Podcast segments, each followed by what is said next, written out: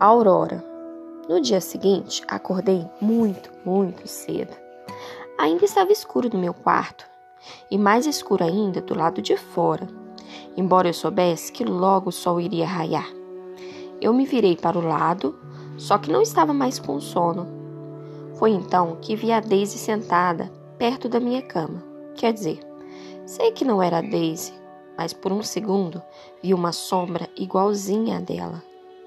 Na hora, não achei que fosse um sonho, mas agora, pensando bem, ah, deve ter sido. Não fiquei nem um pouco triste por vê-la. Isso apenas me encheu de bons sentimentos. Ela desapareceu depois de um segundo e não consegui achá-la de novo no escuro. Bem devagar, o quarto foi ficando claro. Peguei meu aparelho auditivo e o coloquei e aí o mundo estava de fato acordado. Eu ouvi o caminhão de lixo descendo a rua e os pássaros no nosso quintal. Ouvi o despertador da mamãe tocando no fim do corredor. O fantasma da Daisy tinha feito com que eu me sentisse super forte por dentro. Certo de que, aonde quer que eu fosse, ela estaria comigo. Levantei da cama, fui até a escrivaninha e escrevi um bilhetinho para a mamãe.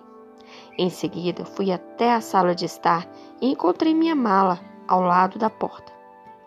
Eu a abri e a revirei até encontrar o que estava procurando.